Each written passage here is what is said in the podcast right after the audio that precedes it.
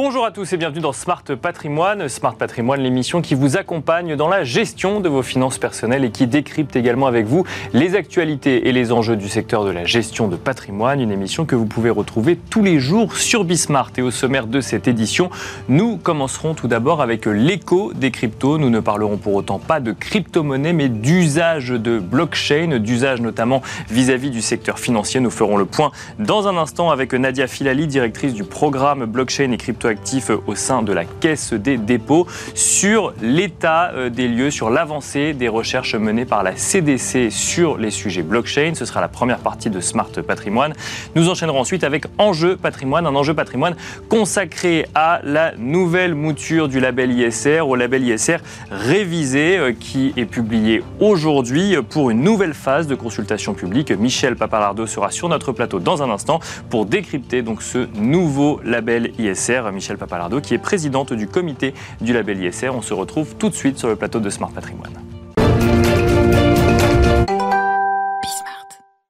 Et nous commençons donc avec l'écho des cryptos, le rendez-vous dédié aux crypto-monnaies et aux crypto-actifs de Smart Patrimoine. Pour autant, ce ne sera pas le sujet qui va nous animer aujourd'hui. Nous allons bien parler de blockchain et d'usage de la blockchain, notamment de l'avancée des recherches menées par la Caisse des dépôts sur le sujet. Et pour en parler, nous avons le plaisir de recevoir sur le plateau de Smart Patrimoine Nadia Filali. Bonjour Nadia Filali. Bonjour.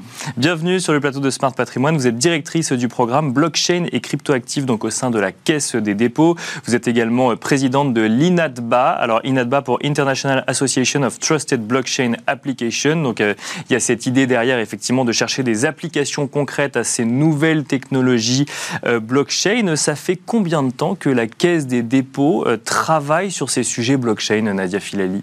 Alors, nous, on a commencé à travailler sur la blockchain euh, et les cryptoactifs depuis 2015. D'accord. Exactement, depuis mars 2015. En regardant au début quelles étaient les applications ou quelles étaient les, opportunités ou même les risques qui pouvaient intervenir sur nos métiers, en fait et plus particulièrement sur les métiers de la finance au départ. Euh, alors euh, un peu parce que c'était aussi mon domaine d'application précédent, mais et que c'est rentré quand même beaucoup ce sujet est rentré beaucoup chez les acteurs euh, bancaires et financiers au début, avant d'attaquer euh, d'autres industries. Donc avec cette idée de désintermédiation qu'on pouvait voir sur euh, la blockchain, qui finalement a été pris tout de suite à bras le corps par la Caisse des mm. dépôts, j'ai envie de dire, comme dans une phase de test pour le compte du secteur financier en France. Oui, alors on a commencé tout à fait sur le secteur financier en lançant un premier consortium qui s'appelle LabChain, qui est mm. toujours en vie aujourd'hui, hein, qui rassemble des banquiers, des assureurs, des asset managers et des startups françaises pour vraiment essayer euh, ce que ça voulait dire de travailler sur euh, ce secteur-là. Avec un do tank. À la base, c'était vraiment un do tank. Et euh, aujourd'hui, on a plus une partie think tank et une partie éducation sur tous les sujets de désintermédiation de la filière financière, que ce soit sur la filière titre. Et aujourd'hui, on voit qu'on a le pilote régime qui a démarré hein, bien depuis sûr, fin mars. Au niveau européen, bien sûr. Au niveau européen, qui est assez important. Tous les sujets sur les actifs numériques et notamment les statuts de, de, PSAN euh, en France et MICA qui va être voté euh, après-demain, normalement, au niveau européen. Euh, et on a travaillé sur des usages différents, sur des sujets de, plutôt de ligne sur les OTC, sur des sujets d'automatisation d'assurance, sur des sujets d'euro digital à ce moment-là aussi, et sur des sujets de KYC et d'identité partagée. Donc sur des sujets d'usage de la blockchain au sein d'institutions financières aujourd'hui ou demain? Oui, exactement. On a commencé par ça. Mhm. Après, on a évoqué d'autres sujets et on regarde le sujet assez, euh, assez globalement parce qu'on a d'autres activités euh, au sein de la Caisse des dépôts et qu'on pense qu'il y a aussi euh, des secteurs sur lesquels ça peut avoir un sens. Euh, notamment quand on est un tiers de confiance. Bien sûr. Euh, voilà, sur les sujets d'authentification, d'identité, euh, des choses comme ça aussi. Où est-ce qu'on en est aujourd'hui? Alors, vous avez commencé ça en, ces, recherches en 2015. Vous nous avez donc listé un certain nombre de sujets de recherche. Est-ce que ça a donné lieu à des applications concrètes, à des recommandations, à des décisions prises au sein de la Caisse des dépôts ou dans, chez d'autres institutions partenaires ou d'entreprises privées basées sur les recherches que vous avez réalisées? Alors, euh, oui, on, a, euh, on avait travaillé dans l'AppChain sur euh, le sujet du KYC partagé, en se disant que cette technologie pouvait nous aider à améliorer tout le système de KYC que font les banques ou d'autres. Bien sûr, oui. et, et, en fait, Donc KYC, Know Your Customer, c'est ça Know Your Customer, oui, pardon. ça, effectivement, c'est un sujet qu'on a qu'on a traité ensuite euh, via la création d'une entreprise qui s'appelle Archipel. D'accord. On a créé avec La Poste, Engie, EDF. Euh, mais on est parti de cette idée-là quand même. Euh, vous avez aussi. Donc c'est-à-dire de, de, mettre quoi finalement toutes les informations sur une blockchain accessible, accessible à tous les parties prenantes du. quel, est l'usage concret ah. qu'on. Alors toutes les informations, je dirais pas toutes les informations. D'accord. Parce que contrairement à ce qu'on pense, la blockchain n'est pas une énorme base de données. Mhm. on met des empreintes numériques de données et donc l'idée, c'est euh, d'avoir euh, des empreintes numériques de données ou, ou d'informations en fait qui vont lier, être liées à des individus ou à des entreprises qu'on a appelées les ILI et les îles ou archipels d'ailleurs, qui vont permettre de répondre à des questions euh, dans, dans, des échanges transactionnels avec des entreprises ou des individus. Alors ça peut être lié au Know Your Customer, par exemple très concrètement euh, je veux vérifier euh, la domiciliation d'une personne pour une ouverture de compte bancaire ou l'achat d'un produit financier. Donc, du coup, je vais lui demander son justificatif de domicile. Bien sûr. Et la banque va pouvoir matcher avec les informations de justificatif de domicile qui ont été transmises par l'opérateur euh, en face euh, dans l'archipel. D'accord. Et de façon unique, même de démontrer si cette information est vraie ou fausse, euh, d'ailleurs, parce qu'il y a aussi des faux. Donc ça permet quoi un, gain de temps par rapport à, la manière dont on le faisait juste à présent, où effectivement il fallait vérifier ensuite avec les documents transmis par les personnes en question? Alors c'est plus qu'un gain de temps, parce qu'il y a un gain de temps, parce qu'il y, a un process qui est automatisé. Mais surtout, il y a une vraie vérification et certification de l'information, ce qui n'est pas forcément le cas déjà aujourd'hui. Et ensuite, on peut euh, avoir, euh, notamment en cible avec ce qu'on va appeler les, les wallets euh, d'identité, regrouper plusieurs informations, c'est-à-dire qu'on peut le faire sur la facture d'énergie. On peut le faire sur les données de paye, par exemple. Bien sûr. Archipel travaille avec DigiPost sur, sur les feuilles de paie. Et on peut surtout réutiliser ces informations pour plusieurs entités dans une espèce de dites-le nous une fois, qui sera Bien sûr. Oui, euh, au développement de ces wallets, qui sera assez intéressant. Et on peut aussi travailler sur d'autres sujets.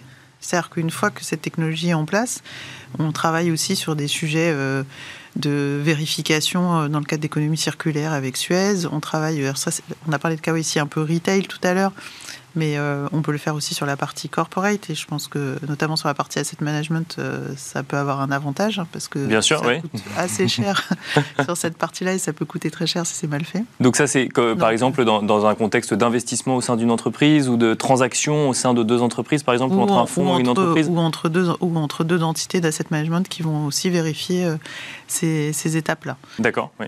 voilà. Ensuite il y a tout un enjeu, mais alors qui est peut-être un peu plus lointain si on parle de recherche. Bien sûr, oui. Bah, euh, vous êtes directrice du programme donc, de recherche blockchain et cryptoactifs, donc ça nous permet de se projeter un petit peu. La recherche, hein, c'est euh, euh, en fait, aujourd'hui, vous avez des sujets sur, par exemple, l'euro digital et sur les monnaies digitales qui sont en train de, de, de, de, se développer. Mais alors ça, c'est un sujet qui est porté par les banques centrales. La Caisse des dépôts, elle aussi, mène des recherches sur le sujet ou travaille sur le sujet? Alors, Effectivement, c'est mené par les banques centrales et on n'est pas une banque centrale, c'est très clair.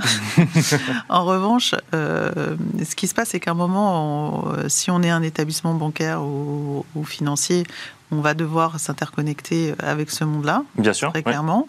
Ensuite, dans les monnaies euh, digitales de ce type, euh, nous, on a fait des expérimentations sur la partie règlement livraison, euh, sur ce qu'on a appelé une monnaie interbancaire en fait. D'accord, euh, bien sûr. Monnaie commerciale euh, interbancaire. Comment je réalise des paiements ou des règlements avec, ce cet euro numérique ou, une monnaie numérique Une monnaie numérique privée, ça, ça existe aussi. D'accord.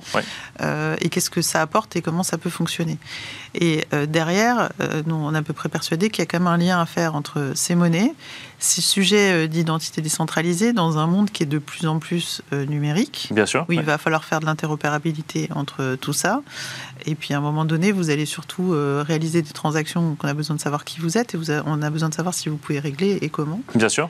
Et, euh, et, si on va un peu plus loin, on, a, il, y a des, il y a beaucoup de choses qui se développent aujourd'hui dans des mondes virtuels, les métavers, etc. Et c'est pareil, il va falloir quand même identifier son avatar et, et, savoir comment il paye euh, son terrain.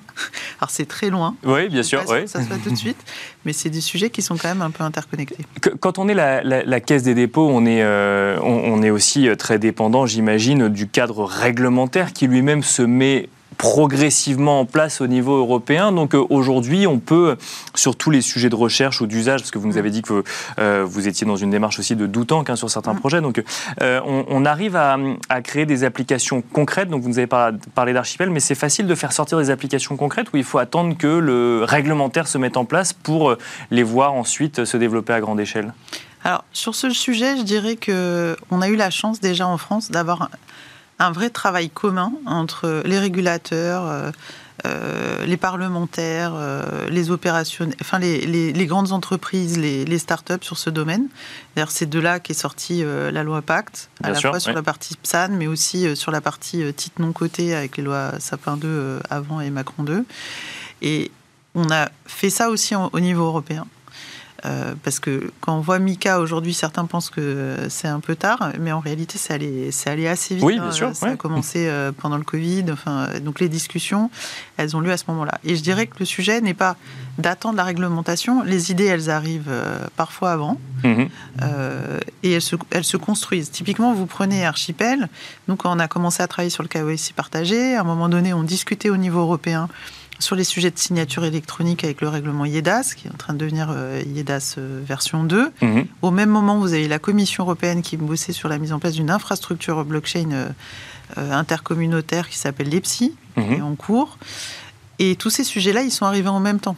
Donc le, le vrai sujet, c'est comment on arrive à avancer sur les projets, à discuter sur les réglementations, à faire en sorte qu'elles euh, soient un peu compatibles quand même avec nos projets ou même nos valeurs, ce qui est, Bien sûr, quand même assez essentiel au niveau européen, euh, et avancer dessus sans freiner l'innovation.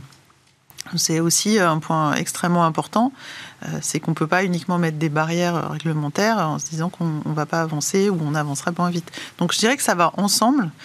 Et en tout cas, notre façon de travailler à la caisse, c'est bien travailler l'ensemble de ces sujets-là, c'est-à-dire de comprendre les usages, de développer des vraies solutions. On a beaucoup travaillé sur les, les proof of concept au début, mais là, on est plutôt euh, sur des sujets de, sur mise en œuvre industrielle, enfin très clairement.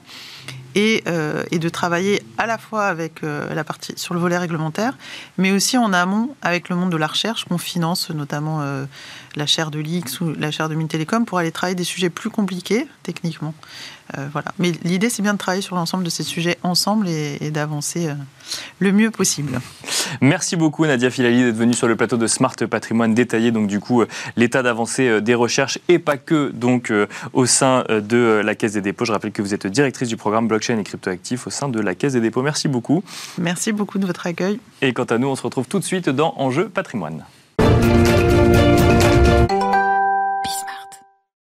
Et nous enchaînons à présent avec Enjeu patrimoine. Nous allons euh, découvrir ensemble le label ISR révisé euh, qui est publié aujourd'hui pour une nouvelle phase de consultation. Nous avons le plaisir de recevoir sur le plateau de Smart Patrimoine pour en parler Michel Papalardo, présidente du comité du label ISR. Bonjour Michel Papalardo. Bonjour. Bienvenue sur le plateau de Smart Patrimoine. Alors, euh, on a suivi avec vous de manière régulière les avancées. Hein. donc, avant d'arriver à ce label ISR révisé, vous nous avez détaillé les grandes orientations il y a quelques mois sur le plateau. Aujourd'hui, ça y est, la, nouvelle mouture est arrivée, si je puis le dire, avant qu'elle soit consultée, donc dans cette phase de consultation euh, qui va durer six semaines, si je ne dis pas de bêtises. Euh, à quoi doit-on s'attendre? Que trouve-t-on euh, dans cette nouvelle mouture du label ISR effectivement c'est un nouvel épisode de l'aventure du, nouveau de la refonte parce que maintenant je pense qu'on peut vraiment parler de refonte du label donc ce sont nos propositions comme d'habitude consultation et ensuite décision du ministre. Bien Je sûr. rappelle que c'est pas nous qui décidons euh, définitivement, mais donc on a ce qu'on avait prévu. On a pris les recommandations définitives euh, qu'on avait faites en octobre et on a essayé de, de les décrire précisément et de manière opérationnelle ce que signifiaient ces grands principes. Parce que c'est vrai que de parler de double matérialité, de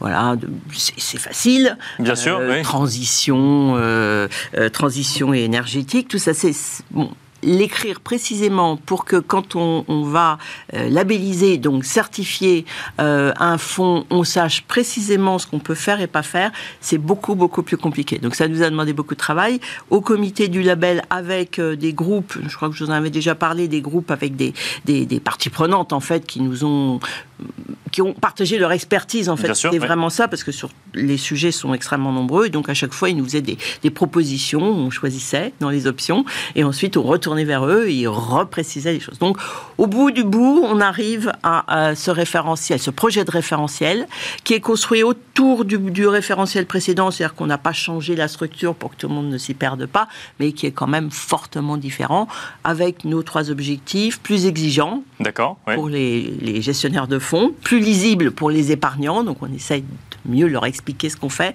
et puis globalement, en tout cas je l'espère, plus efficace pour euh, la finance durable et donc pour une économie durable. Et donc pour faire ça, bah, on a pris, comme je vous le disais, nos, trois axes, puisqu'on avait, trois axes, euh, et on les a déclinés de manière systématique. Le premier étant celui de plus de sélectivité. C'est une critique qu'on nous a euh, souvent fait, euh, tout en restant généraliste. Hein. On, reste dans la nature même du, du label, donc euh, généraliste, mais beaucoup plus exigeant. Alors, beaucoup plus exigeant, ça veut dire déjà plus sélectif. D'accord.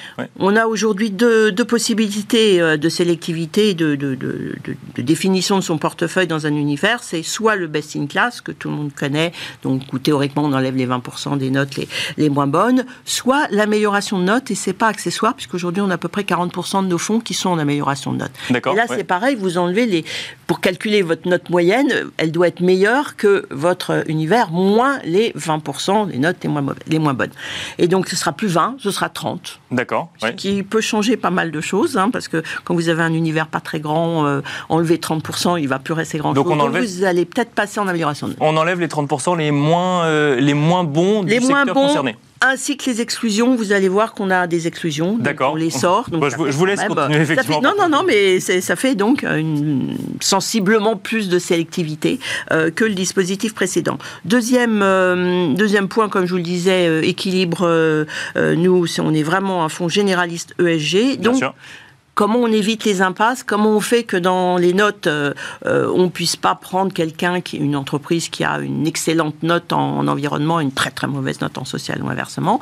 Donc, il faut que les notes ESG qu'on prend en compte dans les calculs de sélectivité euh, prennent euh, au moins pour 20% chacun des piliers. D'accord. Le E, le S, le G. Après, vous pouvez faire 40 euh, d'environnement, etc. Mais en tout cas, au moins 20% de chaque. Donc quelqu'un qui a vraiment un zéro pointé euh, dans un des piliers, il ne, pourra, pas, passer. D'accord. il passera pas.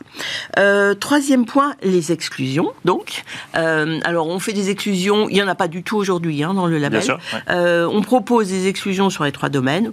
Sur l'environnement, sur l'environnement, on exclut essentiellement sur les les, thématiques de climat et d'énergie, donc euh, euh, charbon, euh, euh, énergie fossile non conventionnelle, euh, ce qu'on avait dit dès le début. Et pour les producteurs d'électricité, l'idée c'est de c'est d'exclure ceux dont la production, le kilowattheure électrique, émet trop de, de, CO2, bien entendu avec une, une, trajectoire de réduction. D'accord. Donc ça c'est pour les, les, exclusions environnement. On a des exclusions sociales aussi, bien entendu, le tabac, les droits humains, les armements euh, euh, contestés, voilà, enfin des choses assez classiques, on va dire, mais qui n'étaient pas aujourd'hui écrites, qui sont déjà souvent exclues de nos fonds, en fait. Hein. Et euh, le troisième, bah, sur la gouvernance, c'est les sujets de lutte contre le blanchiment, le, terrorisme, non, non, non, de coopération en matière fiscale, enfin des choses de ce genre-là assez classiques. Donc ça aussi, c'est nouveau, exclusion, déjà vous enlevez pas mal de choses de votre, de, de, vos univers. Et puis on a tenu également à faire en sorte que les outils des démarches ESG soient beaucoup plus cadrés et beaucoup plus utilisés vraiment, euh, en tout cas obligatoirement utilisés, c'est déjà le cas aussi, hein, je le dis euh, pour, nos fonds actuels, pour certains en tout cas, euh, comme des outils vraiment de sélectivité et d'atteinte de l'objectif ESG. Là on parle des controverses, on parle de l'engagement, on parle du vote. Donc les controverses, on les cadre, on essaye de, mettre un cadre. C'est difficile sur les controverses, mais enfin on essaye d'écrire des choses qui permettent aux uns et aux autres d'être plus, plus précis et aux certificateurs donc de pouvoir dire quelque chose réellement sur la manière dont sont utilisées les controverses ou pas utiliser les controverses. L'engagement, c'est pareil. Alors là, ça veut dire qu'un engagement, euh, il faut qu'il ait un objectif, que l'entreprise le connaisse, qu'il ait une temporalité. Prenez pas un engagement comme ça pour euh, les 150 ans à venir. Vous précisez bien. Donc il faut un engagement un peu plus euh, concret, c'est ça Voilà, il doit être concret, mais il doit être aussi précis et connu et avec une date. D'accord. Ouais. À atteindre. Et si vous ne l'atteignez pas, bah, vous devez expliquer au certificateur ce que vous faites. Ce que vous... Et puis s'il ne se passe rien, bah, finalement, vous sortez euh, euh, l'entreprise de votre portefeuille. Donc on, on rentre dans une démarche presque quantitative plutôt que qualitative de l'engagement Non, on ne peut pas dire quantitatif, parce que quantitatif de l'engagement, ça, ça, comme ça, globalement, ça n'a pas de sens. Mais c'est plus précis, mieux défini, on doit définir ce qu'on veut, et donc on doit pouvoir vérifier ce qu'on fait. D'accord. En fait, le sujet, c'est un peu, c'est un peu ça aujourd'hui. C'est pas si facile à faire. Hein. Et puis pour le vote, alors là, on met un peu de quanti. Il faut voter au moins à 90% des assemblées générales dans lesquelles on est censé, on est censé voter. Donc vous voyez, ça, tout ça, c'est des objets, des, des éléments qui vont euh, beaucoup plus euh, euh, rigidifier peut-être, mais en tout cas rendre plus exigeant toutes les démarches et le contrôle plus, plus facilement fait par les certificateurs. Le deuxième axe, c'est la, fameuse, euh, la fameuse double matérialité. Double matérialité c'est pas forcément ce qui est le plus lisible, parce que je pense que c'est ce que les gens comprennent le moins, en fait, aujourd'hui.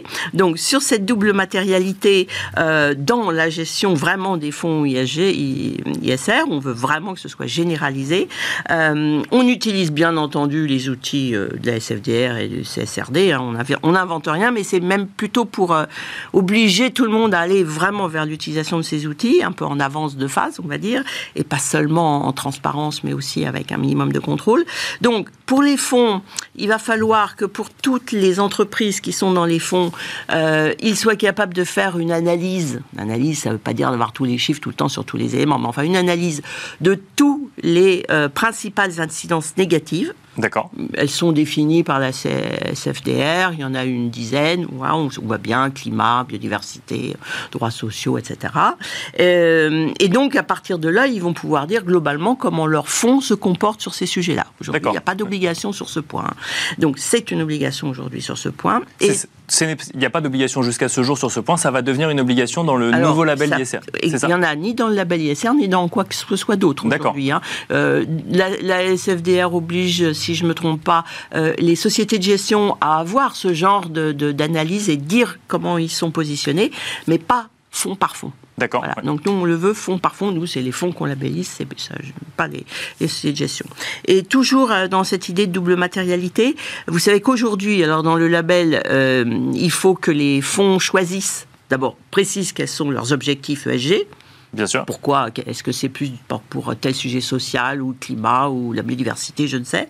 Euh, et deuxièmement, ils doivent nous donner les indicateurs qui vont servir à suivre ces objectifs ESG.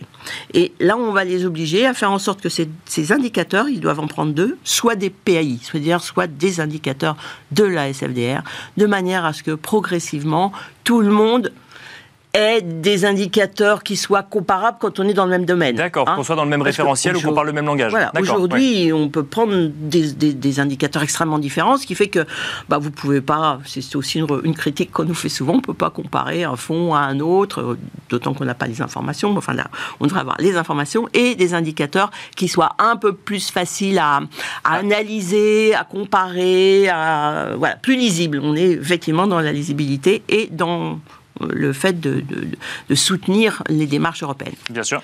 Et le troisième et dernier axe, c'est l'intégration de la politique climat. D'accord. Ça aussi, c'est nouveau. Puisque Donc ça reste un label généraliste, mais avec un, accent sur le climat quand même. Vous avez tout compris, c'est exactement ça. Euh, pourquoi? Bah Parce qu'aujourd'hui, on voit bien que tout le monde nous interpelle sur le sujet et que sur n'importe quel sujet aujourd'hui, on vous demande euh, où vous en êtes sur de votre politique climat. Ça ne veut pas dire que les autres sujets ne sont pas intéressants. Au contraire, on est bien avec les trois piliers et avec tous les autres sujets environnement, moi j'y tiens particulièrement, mais on a cette obligation, je pense, en termes de lisibilité également, d'expliquer où on en est sur euh, la partie climat. Donc, d'une part, on va savoir euh, pour toutes les entreprises, compte tenu de ce que je vous ai dit sur la double matérialité, quelle est, euh, quelles sont leurs, leurs positions en termes de climat et en, termes d'indicateurs. Donc ça, c'est un premier sujet limite facile. Deuxième sujet, on a les exclusions, donc on a déjà enlevé Bien sûr, Et il nous reste les fossiles conventionnels. Bien sûr. On exclut les autres. Les fossiles conventionnels. Et là, on essaye, on avait aussi euh, inscrit ça dans nos, dans nos orientations, de rentrer dans des démarches de transition, d'accompagnement de la transition. Donc, ceux qui font du fossile aujourd'hui, ou qui consomment du fossile, parce que s'il y en a qui produisent, c'est bien parce qu'il y en a qui consomment. Donc c'est toujours offre et demande, c'est aussi un sujet auquel on tient. Euh, donc ceux qui sont les secteurs à fort enjeu en matière d'émissions de gaz à effet de serre, on va les suivre particulièrement. On va faire preuve de vigilance renforcée, comme on dit. D'accord. Donc on va leur demander systématiquement de nous donner et d'avoir une trajectoire, donc des cibles court, moyen, long terme et euh, globalement la trajectoire pour atteindre les accords de Paris, euh, la neutralité carbone, enfin les, engagements classiques, hein, c'est clair. Euh, d'avoir les moyens adaptés pour le faire, c'est pas juste d'avoir un, chiffre quelque part, mais d'avoir les moyens adaptés pour le faire et même la gouvernance organisée pour le faire en termes de transparence, de certification, etc. Donc ça, c'est les, trois euh, éléments constituants de ce qu'on attend de la transi de, en information sur la transition. Mais cette information, elle n'est pas juste une information. Oui, c'est ça, ça devrait devenir contraignant du ah coup. Ah oui, tout à fait, absolument. Progressivement, hein, on est d'accord, parce qu'aujourd'hui, on parle, il n'y a pas beaucoup d'entreprises qui ont ça. Donc, sur les secteurs à fort enjeu, euh, si l'entreprise euh, n'a pas cet ensemble de dispositifs et il faut qu'il soit crédible, hein, si possible certifié par un tiers, etc. Euh, vous ne pouvez pas rentrer dans le portefeuille ou vous ne pouvez pas y rester. D'accord. Aujourd'hui, il y a quand même nos stocks. Et ensuite, deuxième temps, bon, vous avez votre, votre trajectoire, mais vous ne la respectez pas. Donc, si vous la, donc on va la suivre, bien, sûr, cette trajectoire. Si vous ne la respectez pas, ben, là, le, le fonds utilisera ses procédures d'engagement qu'on a donc rigidifié avec des objectifs de temps, etc. Et si ça ne tient pas, c'est-à-dire si vous n'arrivez pas à corriger votre trajectoire, eh ben, l'entreprise sort aussi du portefeuille. Quand je dis progressivement, ça veut dire qu'en fait, on va appliquer ça comme la, euh, la, CSRD avec un petit peu d'avance. C'est-à-dire qu'on va commencer par les entreprises cotées de plus de 500 personnes, de 500 salariés, ensuite les non cotées, ensuite celles qui sont euh, un peu plus, un peu moins grosses, etc. Donc on prend les mêmes, pareil toujours, les mêmes euh, cadres que la CSRD, on les avance un petit peu, c'est-à-dire que si nous avons bien notre référentiel début 2024, et ben on aura pour les entreprises cotées de plus de 500 salariés, qui normalement sont déjà très concernés par ces sujets, bah, elles devront avoir leur transition. Eh ben justement, vous devancez ma, ma, question. Donc euh, le nouveau label ISR à jour, prêt à entrer en application, c'est pour début, début 2024 du coup? Bah, Nous, c'est ce qu'on espère. Hein. C'est-à-dire que compte tenu de, de, de la, euh, de la consultation, on devrait avoir le retour à la consultation fin mai. On se donne le mois de juin pour bien lire tout ça et s'en bien servir, bien entendu, comme la dernière fois, euh, on, en avait vraiment tiré euh, des choses intéressantes. Ensuite, on le donne euh, au ministre. Et on espère que le ministre, rapidement, nous donne son avis. Donc on part du principe qu'en septembre, on devrait avoir la version finale publique définitive du ministre. À partir de là, notre objectif serait de l'appliquer pour le 1er janvier aux nouveaux fonds. D'accord. Parce qu'en fait, la difficulté, c'est ça. Les nouveaux fonds, bon, voilà, à partir du 1er janvier. Mais euh, pour ceux qui sont en stock, euh, on commencerait jusqu'à euh, bah, un an après la publication, donc en septembre de l'année prochaine, on resterait sur euh, une vérification en V2, comme on dit, enfin la version actuelle, et à partir de septembre, cette fois-ci, il serait suivi, renouvelé, tout en V3 avec la nouvelle version. Voilà, ça c'est l'objectif.